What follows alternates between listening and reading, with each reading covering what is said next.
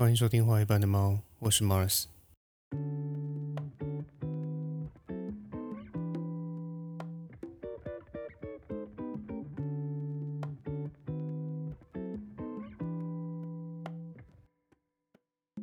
相信大家应该都知道，最近闹得沸沸扬扬的性骚扰事件，像什么黄子佼啊、朱学恒啊、NONO 之类的，都陆续的被爆料出说他们有这个借着权势啊，然后去性骚扰，然后去性侵未遂，甚至有些还性侵得逞的的一个状况。那虽然多数人都站在被害者的角度去声援他们啊，可是，在网络上其实还有一派的声音啊，当然我必须说这是小众了哈。啊，也有一派就是他们可能本来就是反女权的一些男性，然后他们会认为说，呃，如果多看女生一眼，或是说啊碰到手啊碰到身体，那女生就可以宣称或是主张啊自己被性骚扰，那是不是有一点点矫枉过正，或者是说他们是透过这个女权的伸张，然后再变相的打压男性？那我我个人认为说，既然有两种不同的声音，那就代表说双方在。对于性骚扰这件事情的定义上，或者是在起码在认知的落差上面，它可能是非常巨大的啊，甚至可能是南辕北辙的。所以，如果我们要让双方啊他的沟通变得是呃良善的，那我们就必须要先去定义说，到底什么是性骚扰？那当然，性骚扰的定义很宽哈，因为从法律上的定义啊，从广义上来说，只要是这个被害人在性方面或者是在性别方面感觉到自己被冒犯了，感觉到自己不舒服了，那从法律上来说，我们就可以说它是一个性骚扰。可是，一般而言，因为这种定义啊太过宽泛，因为它很容易就能够满足这种条件嘛，所以，呃，从实物上来说，其实真的不会用这样子的方式，就是让我我觉得不舒服，然后就去定义说，哦，这个是一个性骚扰。举例来说，如果我在啊，路上看到一个女生啊的，比方说我盯着她胸部看，或者盯着她大腿看，或者盯着她的脸看，然后对方感觉到说，他他察觉到我的眼神，然后他觉得说我的眼神让他啊不太舒服。那根据广义的规范来说的话，其实我就满足了这个性骚扰的条件。可是，一方面是这个很难被举证啊，而且他也没有。就就没有人可以去盯着我的眼神，或是去录影录出录下我的眼神，说我的眼神多么的猥亵，所以他很难就是因为个人的呃主观感受就去定义说这个是一个性骚扰，在法律上很难，所以他几乎是不会成罪的。就是如果说我只是眼神这样，那所以从实物上来说，我们比较会用这个违反他人意愿啊，当做这个性骚扰的要件啊，用这个就是。你你有违反了，就是比方说你去摸人家啦，或者是你去抱人家啦，这种来当做这个衡量的标准。例如用这个权势啊，或是用一些升迁的机会啊，用一些资源的不对称啊，或地位的不对称的方式，然后来强迫对方去接受一些让自己感受到不舒服的一些言行举止啊，通常这种才比较会被认为是性骚扰。比方说有一个，比方说一个女星好了。一个女性，她参与这个电影试镜，然后导演试图对她毛手毛脚。那么，当女生表达拒绝的意思的时候，这个导演却说：“啊，你如果这么不配合的话，那我们会之后会很难合作。”然后试图以此啊逼这个女性就范。那这就完美的构成了性骚扰啊！只是说他还是需要一些可能啊人证啊物证啊的一些证据啊，然后来来去。佐证说，在法律上，他才可以用这样子去佐证说，哦，对他确实有这么做。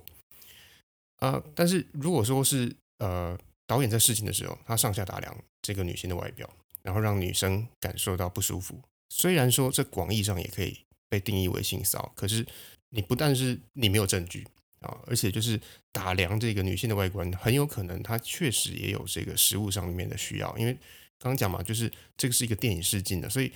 呃，有些时候它确实是一个必要的啊环节，所以在很多的时候啊，大多数的女生她会默默吞下，就算她觉得不舒服，那只要她没有啊明确的证据啊，或者是说她没有一些实际的动作，那很多女生就是她就会默默吞下。那除了上面说的这种性骚扰以外，还有两种性骚扰其实也是很常发生的啊，其中一种就是呃，可能大部分的女实况主或者是一些网美，他们都曾经经历过，就是收到这个男粉丝的屌照这件事情。呃，我是不晓得说这个风气是怎么产生的啦，就是呃，或许是有男生觉得说啊，我自己如果啊收到陌生女性发来的性感照或是一些呃大尺度的照片，可能会感到兴奋，所以便有了这种。啊，错误的投射，以为说哦，我只要发送自己的屌照给这个心仪的女性啊，这个这个女生也会啊有类似的效果，他们可能也会兴奋。又或者，或者是跟这个我们都听过一些铺路狂的一些事迹嘛，啊，他们那些铺路狂可能会单纯会因为啊裸露自己的性器官，然后感觉到愉快啊。那不管是哪一种，关于这件事情呢，我必须要郑重的跟啊各位男性听众说哈，就是绝大部分的女生都不会因为看到陌生人的屌照而兴奋。不管你觉得自己老二长得多大啊，多好看啊，多美，真的没有人在乎，因为多数的女性只会觉得恶心，而不是感到兴奋啊。所以这就是一种单纯的性骚扰跟散播猥亵物而已。那另外一种性骚扰是呃性别的话语，也就是所谓的性别骚扰。比方说啊，你去讲一个比较阴柔一点的男生啊，他说他是娘娘腔啊，或者是说像之前台下经济系的这个学生会长候选人所提出的一些歧视证件，比方说什么 A 罩杯以下的女生啊，国防必须修两学分啊，什么鸡鸡十公分以下要上家政课，或者是什么女生微积分强制穿高中制服上课啊，还有什么啊？这个学校的舞会禁止处男报名，但是处女必须强制参加。这些其实都是性别骚扰，因为它重点在于对于女性啊，或是男性的一些刻板印象。就是比方说，像刚刚讲的说，这个 A 罩杯以下的女生必须国防必修两学分，它什么意思？这个意思就是说，你可能胸部不够丰满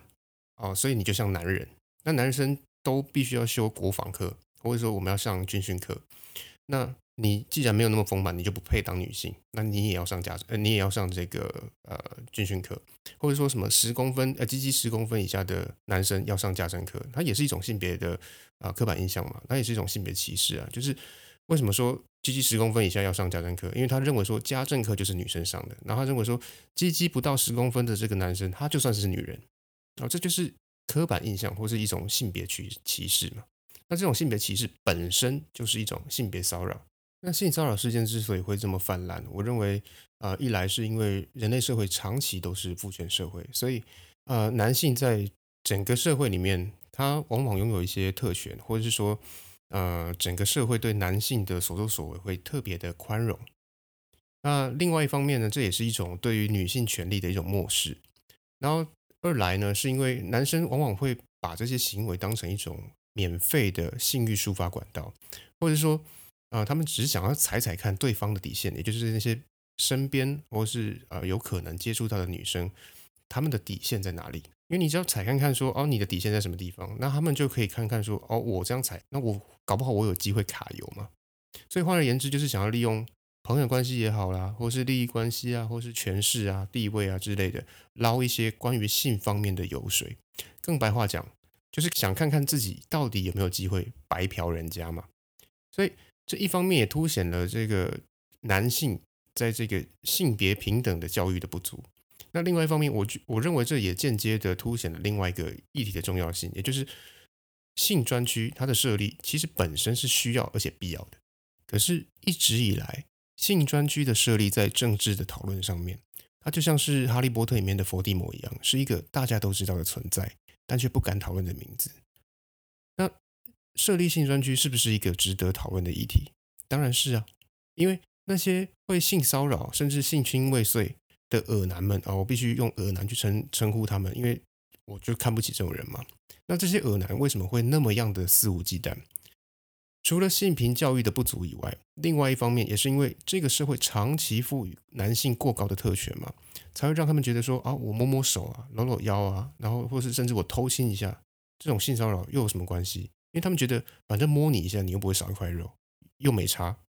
但就如同前面所说的那样，这其实就是一种想利用关系啊，利用权势，利用什么东西的白嫖心态嘛。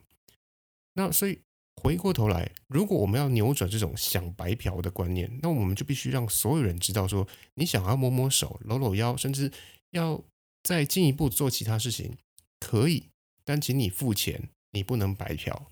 呃，容我先澄清一下，我会我会这么说的原因，不是想要物化女性，因为我认为说，所谓的性专区不但要服务男性，它也要服务女性，因为不是只有女生会遇到性骚扰，男生也会。所以在任何性别、呃任何年龄都有这个发泄性欲的情况下，我们就应该要建立一套更完善的机制，来让这些呃欲望有发泄的管道嘛。虽然性工作者在台湾还不还不合法，可是理论上它也是一份正当的工作。那之所以会说这是一份正当的工作，是因为啊，比方说像在德国啊，在荷兰呐，他们其实都有设立性专区嘛。那就像。我们旁边的日本，它其实也有所谓的风俗业者嘛，所以之前这个网红中指通，然后他才会呃开了一套课程，然后教大家如何啊不被坑啊，然后在这个日本去消费这个风俗业嘛，所以这当然是一份正当的行业啊，对，因为人家毕竟也不偷不抢的，只是呃说说难听点，他就只是讲起来不是那么光彩而已，而且我认为。设立性专区最重要的是，我们必须让所有的人明白，无论你想做什么，那都是必须付出代价的啊！因为这一点很重要，所以啊，请容我再说一次，就是无论你想做什么，那都是必须付出代价的。就像那些利用权势去骚扰他人的人一样，因为他们自以为可以白嫖，但他们必须面对什么？他们必须面对就是会被 Me Too 运动爆出来之后的身败名裂嘛。那这就是他们要付出的代价，也就是社会性的死亡嘛。这也是为什么网络上有人会有乡民在消遣说，哦，那演艺圈里面的清流就是已故的啊资深演员，呃，我们勇哥啊，陈松勇，他曾经在节目上说，他都是透过花钱来消除欲望嘛。这也是为什么我会看不起性犯罪者的原因嘛。那当然，可能有一些人会觉得说，哦，我这样子从这个性骚扰啊，然后到设立性专区这个推论啊，有点远，啊，推论成这样好像有点跳跃。但是反过来看，我们必须要去正视的是什么？就是绝大多数的性骚扰，他们性骚扰犯他们的这个最初动力是什么？他们的最初动力不就是他们想要发泄性欲吗？那么只要这个社会上面有一个合法且合理的一个能够解决他们性欲的地方啊，再加上像这次的 Me Too 运动之后，他我们建立的一个呃性平意识还有发声管道，那我们不就能够透过这种就是。虽然想要透过权势白嫖，但是又会啊基于这个一旦被爆出来就会身败名裂的这种恐惧，来将这些人的性欲导向性专区吗？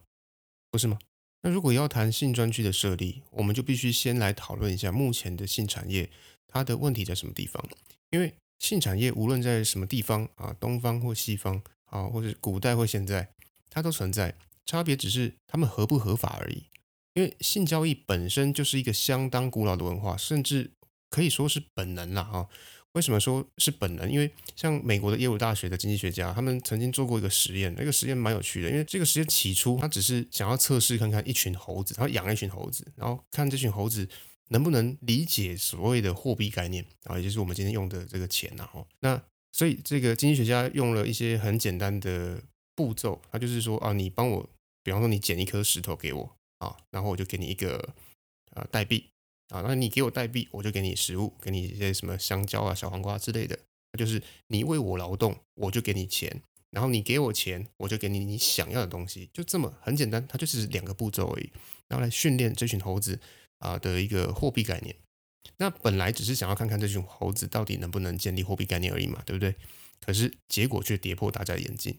因为这群猴子呢，不但学会了什么叫做货币。而且他们还学会了抢银行，也就是他们发现说，这个经济学家们他们有一个专门储存这个代币的一个地方。然后他们有一次，他们就破坏了这个笼子，然后在趁着这个四下无人的时候，他们就去这个存放代币的地方啊，把它撬开，然后抢了里面的代币。那这就是动物史上啊，或者是说啊人类学上面我们观察到的第一个啊抢银行的事件。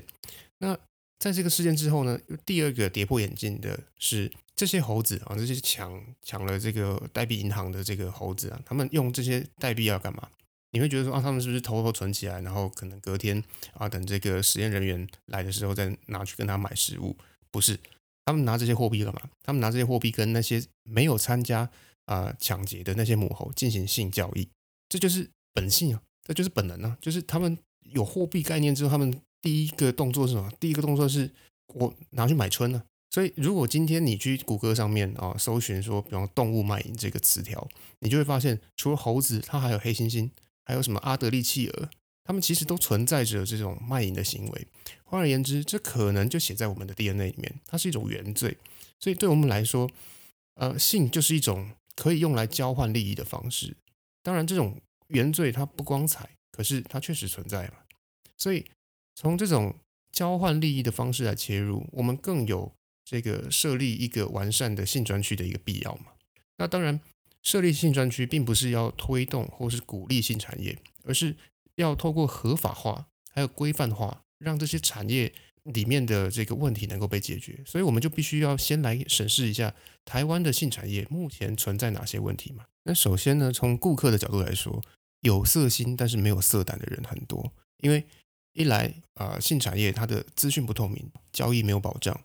谁知道说今天到底是在从事一场性交易，还是要经历一场仙人跳呢？对不对？再来是价格不明确，价格是随人喊的，当然。从市场的角度来说的话，就是可能长得比较好看啊，或者是这个交易比较热络的的一些小姐，她可能啊，她的价格就比较高嘛。那三来顾客来讲，他也怕得病嘛，因为没有法律的规范，小姐就不晓得她有没有到底有没有定期检查，她可能觉得自己没问题，可是可能只是因为她没有检查，所以没问题，她觉得没问题。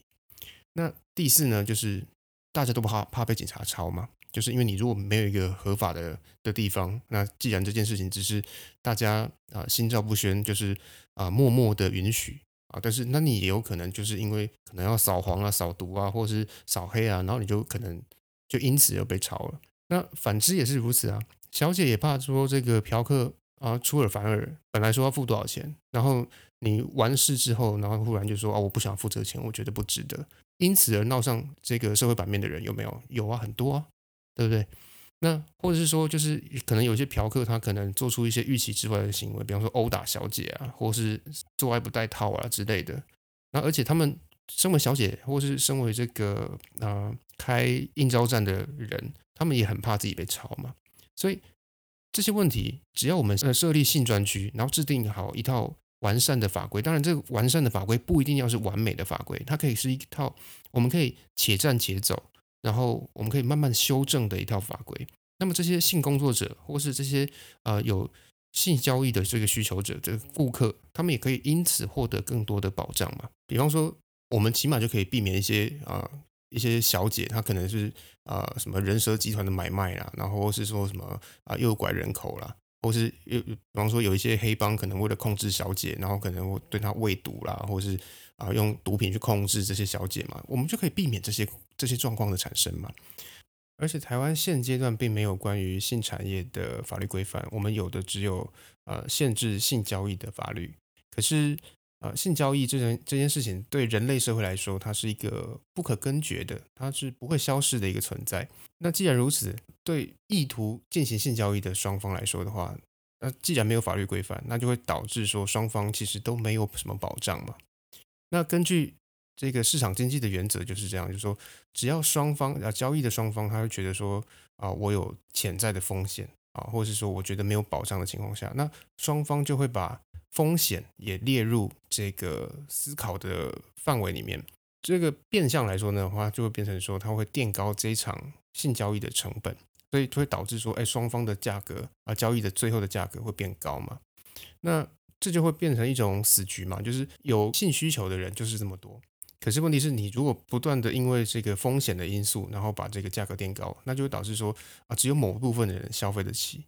那他就没办法去透过这个性产业去疏解这些有性需求的人的需求嘛。所以说设立性专区的好处是什么？就是它能够消除前面提到的风险成本嘛，让大家能够用一种更安心、更透明的方式来进行交易。那么这样一来，无论是价格也好，风险也好，也都能够随之降低嘛。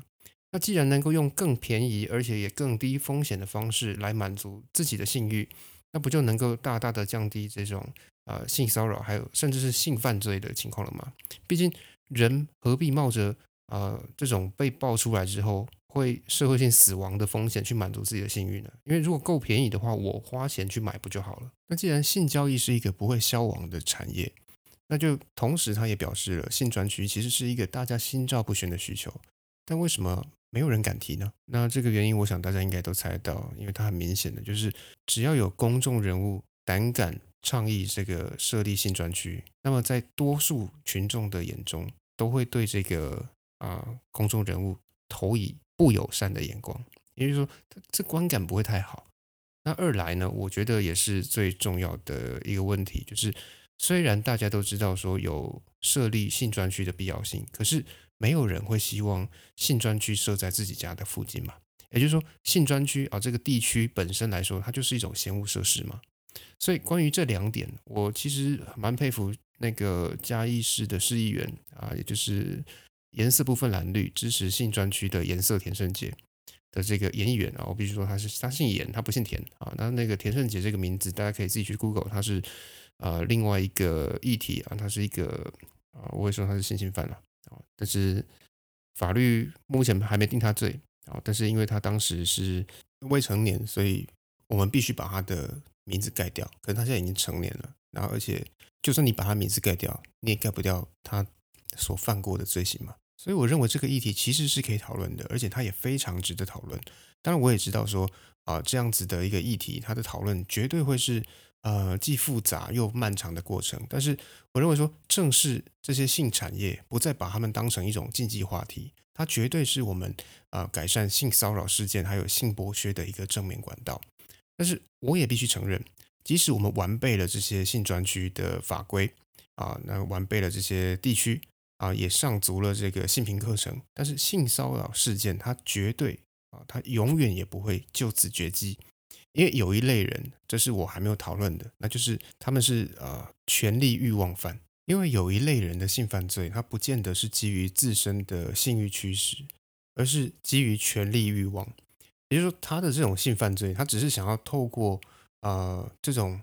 性的压迫或性的剥削或性骚扰，然后去展现。自己的支配力，然后在权力上面的支配力，然后啊展现出一种我凌驾于你之上的一种表现，所以他们只是想要展现自身的优越性。那他当然这种想要展现优越的方式，不见得说是一定是啊性侵害的一种一种过程，他也可能啊透过一种性别歧视的方式来去羞辱你。那这虽然是我们不愿乐见的，但是这确实也是无可奈何的一部分。我举例来说，不知道有没有人看过这个韩国电影叫做 VIP 啊，就是那个那个很重要的贵宾的那个 VIP。那里面的那个李钟硕啊，就是这个名字大家可能蛮熟悉的吧？啊，如果说你是李钟硕的粉丝的话，我就可能不是那么推荐你去看这部电影，因为你在这部电影里面你可能会对他这个倒进胃口，因为他就是在里面饰演一个。呃，因为自己是阳痿啊，他好像在里面是一个呃阳痿的一个一个贵族啦，然后他是一个呃拥有某种权势很非常高的权势的一个人。他因为自己阳痿，所以他需要透过虐杀年轻女生，然后来满足自身的一个男子气概，这就是一种补偿性的自我满足嘛。这些这个权力欲望犯，他其实他的问题也在于这个地方，他不是真的想要去因为自己的性欲想要去侵犯别人。而是因为他想要满足自己的这个权利欲望，他就是想要透过这种方式去羞辱对方，就是自己觉得说我高你一等啊，这就是这种啊权利欲望犯。他之所以我们没办法根绝，因为他跟性其实并没有那么啊直接的关系，他只是透过了性犯罪的方式来去表达。那我知道今天提到的性骚扰或是性专区的这些部分。它都是一个相当复杂，而且也相当敏感的一些议题，所以多数人可能也不会，尤其是啊公众人物，他也不太会去认真的去触碰这些题目。就算有碰到，他们可能也只是呃一笔带过。我觉得我今天谈论的内容，对多数受过伤的女性来说，啊可能也过于笼统。可是我希望说，这能够成为这个社会针对这类型的事件，然后持续对话的一个契机，而不是到此结束。我希望能够持续的跟大家对话，无论你的想法是什么，我都欢迎留言给我，我会尽可能的去啊与你讨论。因为我认为说这个话题，不管是性犯罪或是性产业这个议题，只有我们不断讨论下去，这个社会才会有更文明的可能嘛。那虽然啊，我后半段的内容都着重在设立性专区的部分，可是由于我们的切入点是性骚扰嘛，所以我也想要透过性骚扰这个切入点，然后来推荐各位听众啊两部啊琢磨的点啊非常不一样的两部作品。一部是美国的电影叫《重磅新闻》，新是这个肉字边的那个新，也就是血腥的腥，就是一个肉在啊一个星星的星这样。然后另外一部是日本的电影叫《咸猪手事件簿》。那《重磅新闻》呢，它讲述的是美国史上的最大性丑闻，然后还有其中还有一些踢爆啊父权社会的一些潜规则的一部电影。那《咸猪手事件簿》呢，则恰恰相反，它是一部。在讲述说，如果我们过度的使用有罪推定的原则，然后来看待这些性骚扰犯罪者啊，或者说性骚扰犯罪的嫌疑犯啊，不是不见得是犯罪者，他是可能只是嫌疑犯。那么，当一个正常的男性啊，他被误会，重点是误会是这个电车痴汉的时候，那会导致什么样的状况？那我推荐大家有空的话，可以找这两部电影来看看啊，作为我们思考这个议题的时候的参考。那今天就到这边，大家拜拜。